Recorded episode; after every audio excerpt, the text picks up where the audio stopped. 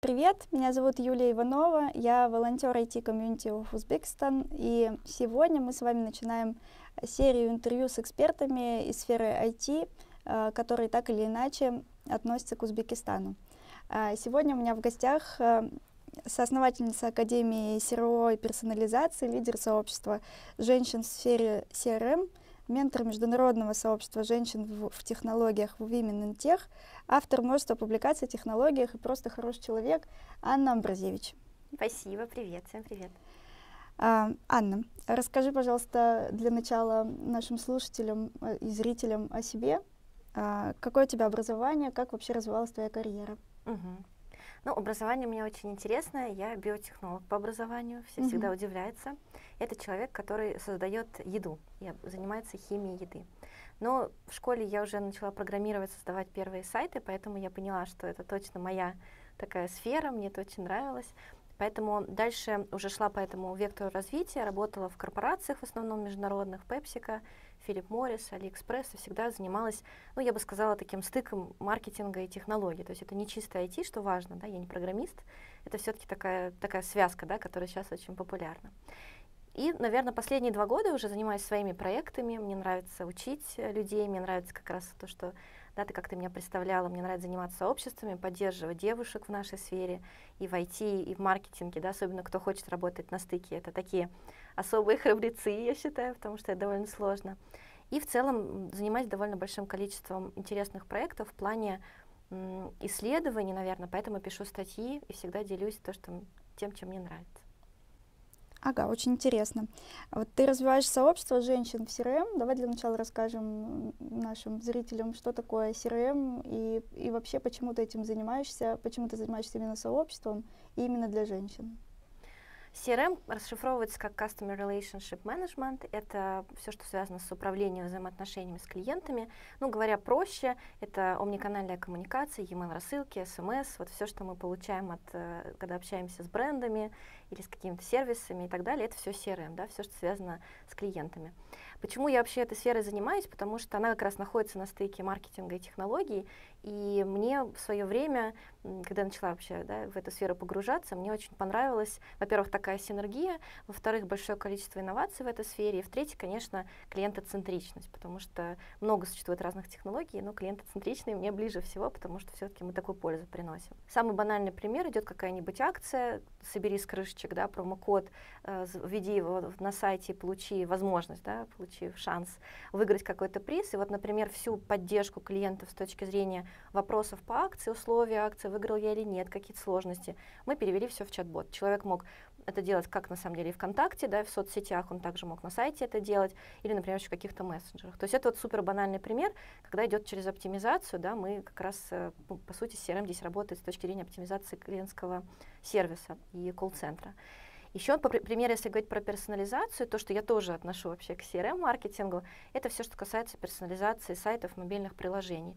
Вы заходите в, на любой, например, сайт, не знаю, давайте у Zoom можем пример привести, да, локальный, и видите товары, которые подходят именно вам на основании истории ваших предыдущих покупок или на основании того, что вы смотрели ранее, сайт полностью, полностью под вас подстраиваться. В идеале вообще вы должны заходить, видеть меню и категории, которые для вас релевантны, если у вас есть дети, это какие-то товары для детей, если есть животные для животных, и сайт должен полностью вам предлагать такой персонализированный опыт для того, чтобы вам на самом деле было просто удобно. И чаще всего, когда я говорю про персонализацию, люди мне говорят, да мы как-то с этим и не сталкивались. А по факту, если вы не замечали, что это персонализация, значит, она работает хорошо. Главное, чтобы вам было удобно, и вы совершали свой заказ. Поэтому это везде есть, просто не часто об этом так говорят в терминологии.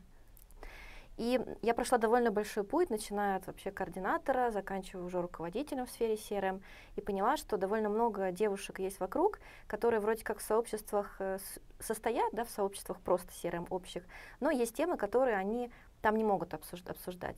И дело здесь не в том, что это какие-то темы, там, не знаю, мы кого-то ругаем, мы хотим это поделать в каком-то закрытом сообществе, а это скорее, наверное, создание такой безопасной территории, где можно что-то спрашивать, и ты не чувствуешь себя там глупой, да, не чувствуешь себя неквалифицированной, и где-то, возможно, тебе просто нужна такая человеческая поддержка. И вот, наверное, два года уже наше сообщество существует, сейчас 172 девушки. Мы на самом деле, с одной стороны, друг друга просто поддерживаем по-человечески, у нас есть проекты с точки зрения какого-то менторского да, взаимодействия, девчонки между собой сами причем договариваются. У нас есть помощь при трудоустройстве, мы можем что-то посоветовать. Недавно мы стали делать встречи, и это вообще оказалось супер полезно, потому что все хотят живого общения. И в этом году и надеюсь, что моя мечта реализуется. Мы сделаем конференцию первую, онлайн-конференцию Women in CRM, женщины в CRM. Вот сейчас вместе с волонтерами мы ее готовим. Очень много людей помогает, и я очень надеюсь, что мы сможем ее запустить. Поэтому я вижу уже плоды. Это не коммерческая, конечно, у нас организация. Там э, много чего делаю я сама, но мне настолько приносит это удовольствие. Я вижу, как я говорю, зажигаются наши звездочки именно тех девушек, которые раньше ну, по каким-то причинам не хотели говорить о своих успехах, стеснялись. Вот, наверное, такие девушки, моя целевая аудитория, именно хочется, чтобы они развивались. Да, спасибо. А, почему ты вообще решила э, завести сообщество и в целом погрузиться в женское лидерство в технологиях? Это хороший вопрос. Наверное, потому что первое, я увидела, что смогу, смогу быть полезна. И на примере нескольких моих знакомых девушек, и особенно, наверное, девушек в моих командах, потому что я уже была руководителем несколько лет, я уже видела какие-то сложности, видела какие-то проблемы, поняла, как, как я их решала, например, с тем же пиаром, да, все стесняются рассказать о своих успехах, это прям классика жанра. И я поняла, что у меня есть какие-то инструменты и опыт, с которым я могу поделиться. И потихонечку начинала делиться, и у меня такое было состояние, что вот это все внутри, мне так хочется прям выплеснуть его, но выплескивать не на кого было. И потом оказалось, что несколько девочек поддержали мою инициативу. Одна бы я, наверное, не решилась бы это сообщество э, реализовать и запускать, но так как вот нашли девочки, которые поддержали и уже пошли друг друга поддерживать и добавлять. Мне, наверное, вот я говорю, первый момент — это свой опыт. Второй момент, что, конечно, я считаю, моя такая идеология, что сила в diversity, да, потому что только вот такие разнообразные коллективы, команды, вообще общество может идти вперед. Это, мне кажется, касается любой индустрии. И поэтому я видела, что в той же индустрии CRM и в той же индустрии технологий есть куда еще идти, и на самом деле это принесет пользу в целом индустрии, потому что девушки очень много классно делают проектов, которые могут да, двигать эту индустрию. Поэтому это такое немножко футуризм, мне кажется, здесь, но я думаю, что это уже работает. А ты сталкивалась лично с проблемами женского неравенства в IT? А, я не могу сказать, что сталкивалась открыто вот с такими историями, которые, например, девочки в сообществах рассказывают такие mm-hmm. истории, и я им помогаю, насколько могу, какими-то советами. Я видела, во-первых, официальную статистику, да, если мы говорим про Россию, там, по-моему, насколько я помню, 23% разница в целом по России именно в IT разница, вот pay gap, да, вот это известный, 50%. И для меня, ну, это какие-то фантастические цифры, это очень много, поэтому это уже цифры официальные, не какие-то, да, там, э, просто обсуждения, что вот есть, существует какое-то неравенство. С точки зрения своего опыта были ситуации, когда я работала в коллективе только мужском, только мужском, и я бы так сказала, что с точки зрения руководства я не сталкивалась с такой ситуацией, но с точки зрения подчиненных мужчин, которые видели такую блондинку молодую, которая приходила руководителем, такие ситуации были. И вот я всегда говорила, что чтобы завоевать вот этот авторитет перед мужчинами, да, ты просто должен больше усилий приложить. Это не значит, что ты его не завоюешь, он, ты завоюешь его, но усилий всегда чуть больше, да, чуть, может быть, тебя слышат меньше, да, чуть ты должен быть громче, может быть, ты чуть больше даже должен быть таким активным, аргументировать больше свою позицию где-то, да, больше защищать ее. Но в целом у меня были такие случаи, но в основном, конечно, я работаю с историями девочек, потому что иногда они рассказывают, ну, совершенно такие случаи, как это говорят, вопиющие, вопиющие. Мы Согласна. Помогаем. Кстати, какие бы ты советы могла бы дать э, женщинам, девушкам, девочкам, которые сталкиваются с такой проблемой? Ну, наверное, первый момент, э, и, и вот, кстати, то, что я изучала, да, и в Кембридж, когда училась, первый момент очень важный, что в этом ничего нет такого постыдного. Многие начинают думать, что, ой, мне как-то стыдно об этом говорить, ничего постыдного нет. Вообще об этом надо говорить всегда, но я всегда призываю, как бы это странно ни звучало, попробуйте утихомирить эмоции. Вот это может грубовато где-то звучит, но попробуйте быть рациональным, потому что в части кейсов это действительно не проблема неравенства, а проблема, что человек не может донести да, какую-то свою мысль, не может себя презентовать, например, правильно. И, может быть, ему бы предложили больше заработную плату, но он так себя продает, что просто это нерелевантно да, а, текущее, текущему его образу. Поэтому, если эмоции убрать и вот довольно хладнокровно проанализировать, а что же на самом деле я могу, какие мои сильные стороны, где действительно я вижу недооцененность, то здесь можно работать, и инструментов достаточно много. Если вы хотите там выступать, а личный бренд сейчас это все, вот это, кстати, да, один из советов, что нужно его строить, и это будет все более и более актуальным да, в будущем. Просто потренируйтесь там, как вы выступаете, как вы пишете, как вы выстраиваете да, свои там связи и так далее. И здесь просто, мне кажется, нужно быть таким структурированным, относиться к этому как к проекту своему, а не как к тому, что вот там что-то мне кажется, что меня недооценивают. А, это, наверное, второй совет. Третий момент — это старайтесь общаться с другими девушками, и поэтому вот и мое сообщество, и сообщество более глобальные женщины в технологиях, они действительно помогают. И помогают часто примерами своими, достаточно близкими к тому, да, что мы имеем, что имеет конкретный человек. И, конечно, какими-то готовыми инструментами. И плюс к тому, что мне нравится, что это же можно делать совместно. Боитесь выступать, договоритесь с кем-то, выступите вместе. Боитесь статью написать или не умеете, договоритесь с кем-то, человек отредактирует, сделать это вместе. То есть вот эта сила, как недавно, кстати, на, в Тумарисе выступала девушка, из, э, тоже какого-то сообщества она говорила, сила в сестринстве, вот она сказала. И мне на самом деле это факт, это так и есть, то есть не стесняйтесь сказать, помоги мне, а я потом помогу тебе. Не будьте одиноки. Ага, спасибо. Ты упомянула Кембридж, э, и я в одной из твоих публикаций читала о том, что ты училась там. Э, с, э, расскажи, пожалуйста, что это за программа была, почему ты решила принять в ней участие, и зачем она Кембриджу в том числе? И что вообще ты оттуда вынесла? Это одно из, мне кажется, лучших моих событий в моей жизни. Эм, почему я решила туда пойти? Потому что мне хотелось увидеть, во-первых, эту тему шире, увидеть ее с точки зрения проблематики в других странах, потому что в России плюс-минус я уже понимала, как это работает, какие сложности и где прогресс, а прогресс всегда существует, всегда есть. И мне хотелось по пообщаться с женщинами из разных стран, понять, какие у них сложности, как они это решают, и, наверное, даже понять где-то, может быть, где мы даже недо, недооцениваем, что у нас роль женщины, если мы про Россию говорим, на самом деле во многом выигрывает по отношению, по сравнению с другими странами. Поэтому я выбрала несколько программ, я сравнивала, с, потому что буквально несколько лет назад стали очень много запускаться программы, связанные с женским лидерством в различных вузах, да, европейских и западных. Ну, я думаю, сейчас уже и скоро других будут запускаться. Я сравнила программы, потому что мне было важно, наверное, все-таки применимость женского лидерства к каким-то таким задачам бизнеса. То есть не просто рассуждение да, на эту тему, а как это связано с некими, я бы сказала, наверное, трендами, куда движется мир, да, это все, что связано с климатом, sustainability и так далее. И как раз тема в Кембридже называлась, я точно сейчас не помню, но она была связка женского лидерства именно с, э, с тем, как мы меняем мир, как вот женщины могут изменить мир за счет того, что они будут менять себя, да, и как раз вот это равенство, приходить к равенству, и оно будет влиять позитивно на мир.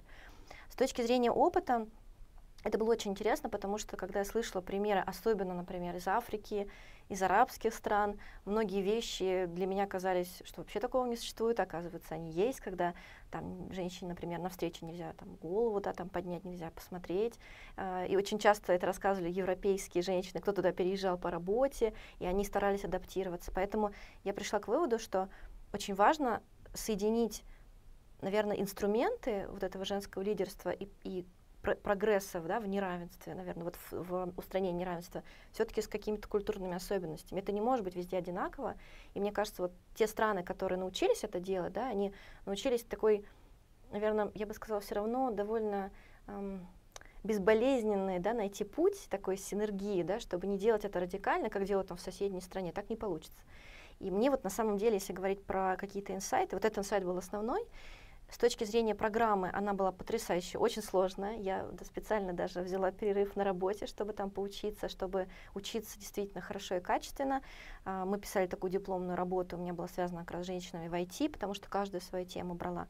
Но, наверное, из такого последнего инсайта я бы сказала, что я очень запомнила такую фразу, что те навыки, которые сейчас присущи женщинам, и мы говорим о том, что эти навыки мы хотим видеть у лидеров да, нового поколения. Это эмпатия, да, это, например, стремление к компромиссам, это многозадачность. Это не сейчас женщинам присущи. То есть это не значит, что самый лучший лидер — это женщина. Это значит, что лидер нового поколения должен в себя вобрать навыки и женщин, и мужчин.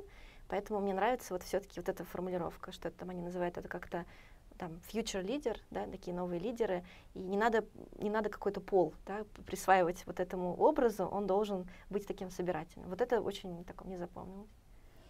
А почему ты выбрала Узбекистан как страну, откуда переехать из России? Расскажи, пожалуйста.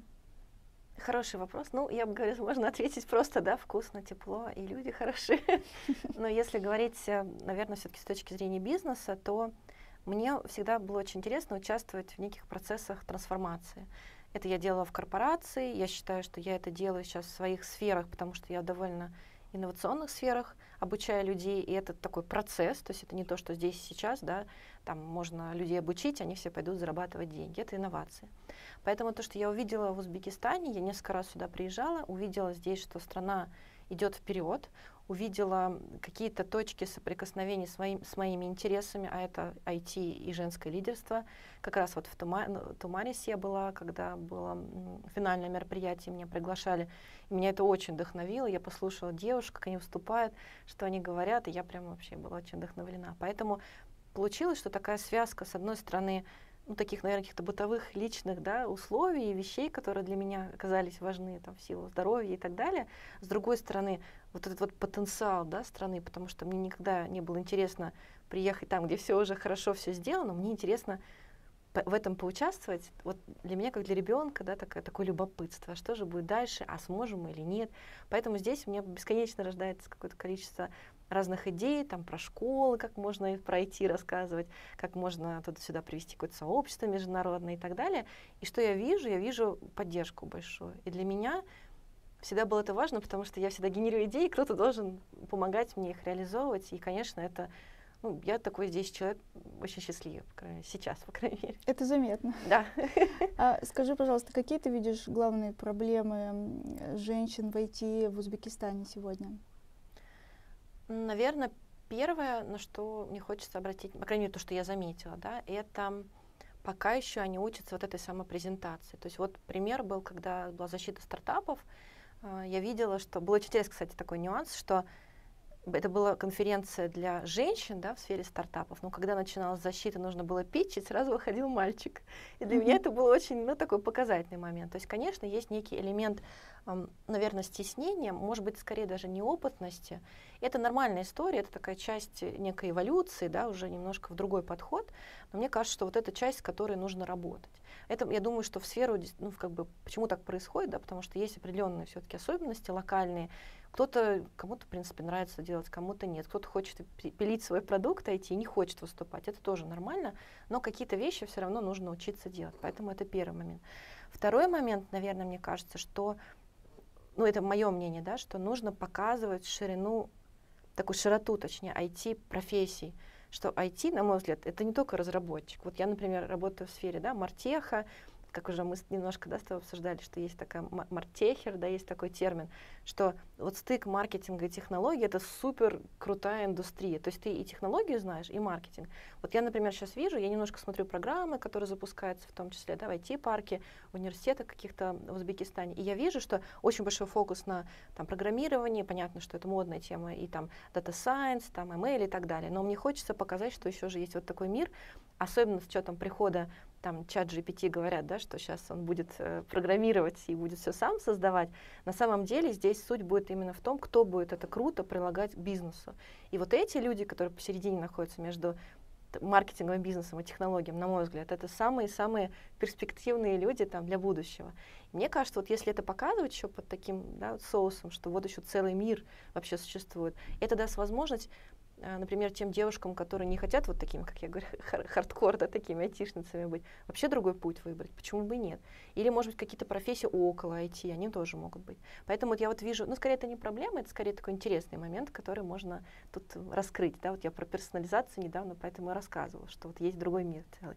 Наверное, это вторая история. Третья — история. Тут я, может быть, не сильно погружена. Это про доступность образования. Насколько сейчас я понимаю и вижу, огромный скачок да, страна совершает в этом плане. Недавно мы общались как раз с IT-парком, с знакомым моим, и он мне говорил, насколько много женщины получили большую возможность учиться онлайн. То есть им не нужно было приезжать, потому что есть определенные да, там нюансы, что люди не могут приехать по каким-то да, причинам.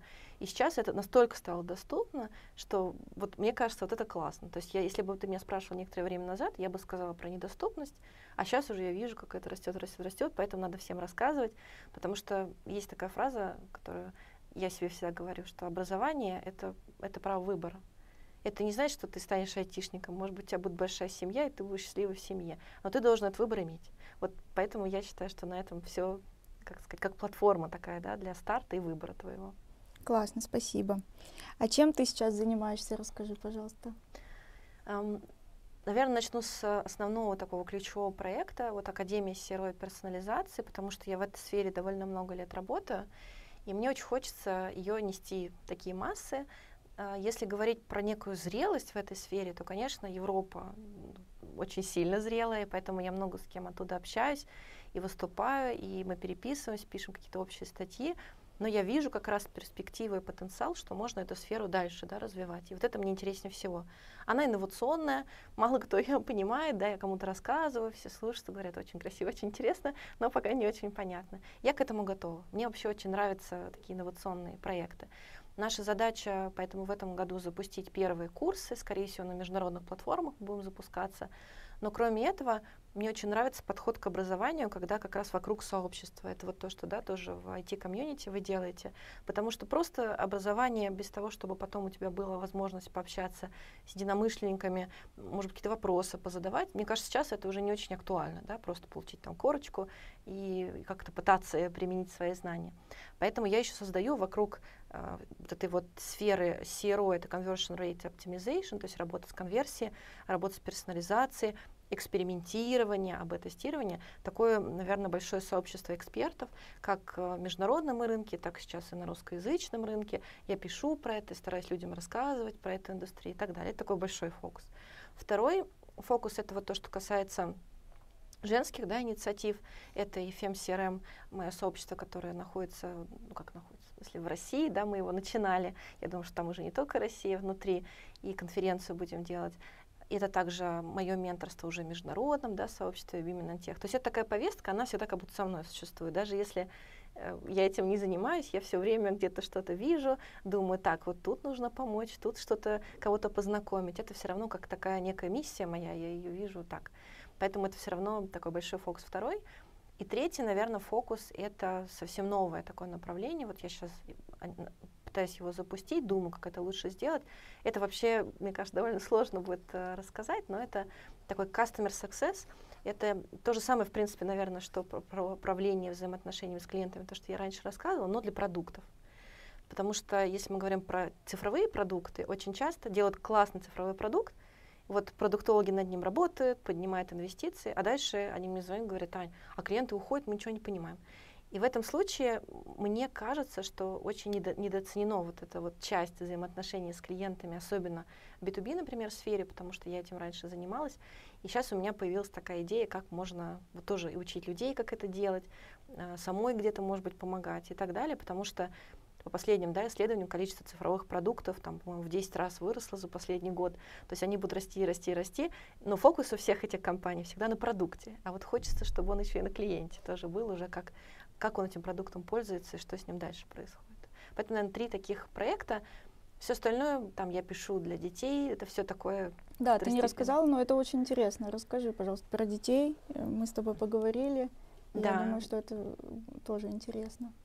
Ну, у меня такая была мечта, вообще я писала с детства, но я люблю писать про диджитализацию, про цифровизацию. И была мечта писать для детей, потому что я считаю, и то, что вот тоже мы с тобой да, чуть-чуть пообсуждали, почему там, например, ты говорил про базу в маркетинге, да, я считаю, что должна быть база и в цифровых технологиях. То есть дети не должны начинать познание цифрового мира с блогера в YouTube. Они должны понимать, что значит те или иные термины, откуда это появилось, что такое, не знаю, браузер, что такое искусственный интеллект. Вот я писала вчера, что такое эмодзи, например. Ну, мало кто знает, что это из Японии, и что вообще есть день эмодзи, и вообще я сама тоже учусь, когда пишу. И я пишу каждый месяц в журнал детский, научный. Э, называется рубрика «Цифровой словарь». Я сама ее придумала. Ходила за главным редактором, говорила, очень хочу, возьмите меня, возьмите меня.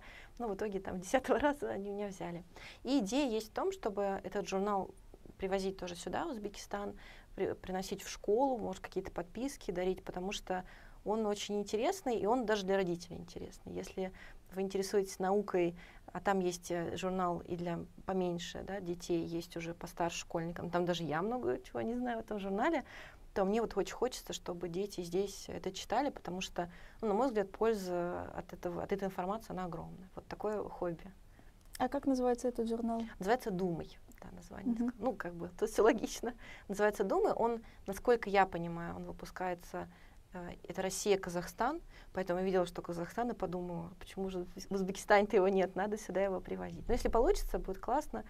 Если, ну нет, если не получится, я никогда не говорю. Наверное, как я говорю, когда получится, тогда, mm-hmm. тогда я думаю, что мы сможем его и здесь в школы привозить. Ага, ну и скажи нам, пожалуйста, по секрету, какая твоя мечта сейчас? Большая, профессиональная или не очень профессиональная, в смысле личная? Ну, я думаю, что, как у всех людей, мечта, что все люди да, дружили, чтобы не было никаких таких ситуаций, потому что я, конечно, за очень сильно человек такой еще толерантный, я очень люблю разных людей, я изучаю людей, я считаю себя исследователем, и поэтому моя мечта такой открытый, наверное, мир такой открытый, что мы можем все друг другу приезжать. И мне кажется, что такие мечты, они реализуются очень часто просто от того, что ты об этом думаешь. Могу привести супер пример прикладной. У меня есть некий такой кумир, будем так говорить, в сфере технологий, такой мужчина, который пишет про технологии. Он вице-президент, по-моему, HubSpot в Америке. И он всегда выступал в Америке только. Я с ним переписывалась, всегда думала, когда же он к нам значит, доедет там, в свое время, да, там, хотя бы в Европу, чтобы можно встретиться поближе к России. И недавно я увидела новость, что он приезжает в Индию, и будет проходить конференция. Те конференции, которые он проводил в Америке, они теперь в Азию переезжают. И я подумала о том, что как раз моя мечта не ехать и не ездить туда, где все-все знают уже о моей специальности, да, а привозить все туда, где еще не знают. И если через какое-то время я увижу, что люди реализовали себя в этой профессии, что они интересуются да, там, моей сферой, что им это нравится, что они себя там нашли, наверное, вот это для меня будет вот такой, наверное, супер-супер реализации моей мечты. Это как там, мои ребята из моей команды, да, когда я узнаю, что какой-то мой подчиненный, который в свое время пришел студентом, а сейчас он какой-то начальник еще выше меня. Вот для меня это самое счастье. Это значит, что все делала я правильно, что вдохновляла людей, а наоборот, да, они не, не были демотивированы. Поэтому я очень надеюсь, что вот так мы все будем друг приезжать. Здесь можем реализовать какой-то хаб такой, да, в, и в маркетинговых технологиях. И все будут открыты, все будут друг помогать. Вот хочется такого. Супер. И в заключение нашего с тобой разговора, э, скажи, пожалуйста, что бы ты пожелала, дала какие-то напутствия э, женщинам, девушкам в IT в Узбекистане? Вдохнови, пожалуйста, улыбнись еще раз. Я первую фразу такую скажу супер банальную, но мне она очень нравится. В свое время у кого-то слоган такой был. «А, Все ты можешь назывался. Вообще мне так нравился этот слоган. Я вообще по этому принципу живу. Первый момент, что не надо да, ничего бояться. Я уже приводила пример Нравятся люди, пишите. Э, звоните, пишите комментарии, там, предлагайте встречаться. Вот если вам даже отказывают, вообще отказ это даже хорошо. И как многие да, великие люди говорили, что вообще ошибки это очень хорошо. Если вы не совершаете ошибок, это что-то значит не так вы делаете. Поэтому не бойтесь ошибаться, не бойтесь пробовать, даже если из 100 э, ваших там попыток одна будет успешная, это уже супер прогресс. Поэтому я вот, наверное, такой основной совет вот это бы дала. И второй момент, что поддерживайте друг друга, то есть не закрывайтесь. И если уже вы что-то знаете, во что-то получается, здесь я тоже прошу быть проактивными в том, чтобы отдавать. Вот если вы что-то получили, отдавайте. Потому что, к сожалению, не хочется, конечно, на этой ноте заканчивать, но я все равно скажу, самые большие проблемы с точки зрения неравенства и такой вот, эм, как, ну, антифеминизма в основном, они приходят от женщин. И я на самом деле, вот таких случаев я видела больше, чем с каким-то дискриминацией, да, именно с мужской точки зрения. То есть женщины очень часто не хотят это слышать, они отрицают какие-то проблемы. Ну, опять же, думаю, в силу каких-то, может быть, личных да, проблем и личных э, там, сложностей. Поэтому вот вы получили, идите отдавайте, да, как такая цепочка. Идите рассказывайте, идите делать это ну, бесплатно. Возможно, потом вообще в это вы в какой-то бизнес да, это завернете. Главное, что вы увидите, что это кому-то еще нужно. Поэтому все, все вы можете и отдавайте все, что у вас есть дальше. Такой совет. Да, спасибо большое за такой вдохновляющий разговор. Подзарядилась от тебя немножко энергией. Будем знакомы. Будем встречаться за кофе. Очень рада, что он состоялся. Я тоже. Спасибо большое. Спасибо, что позвали.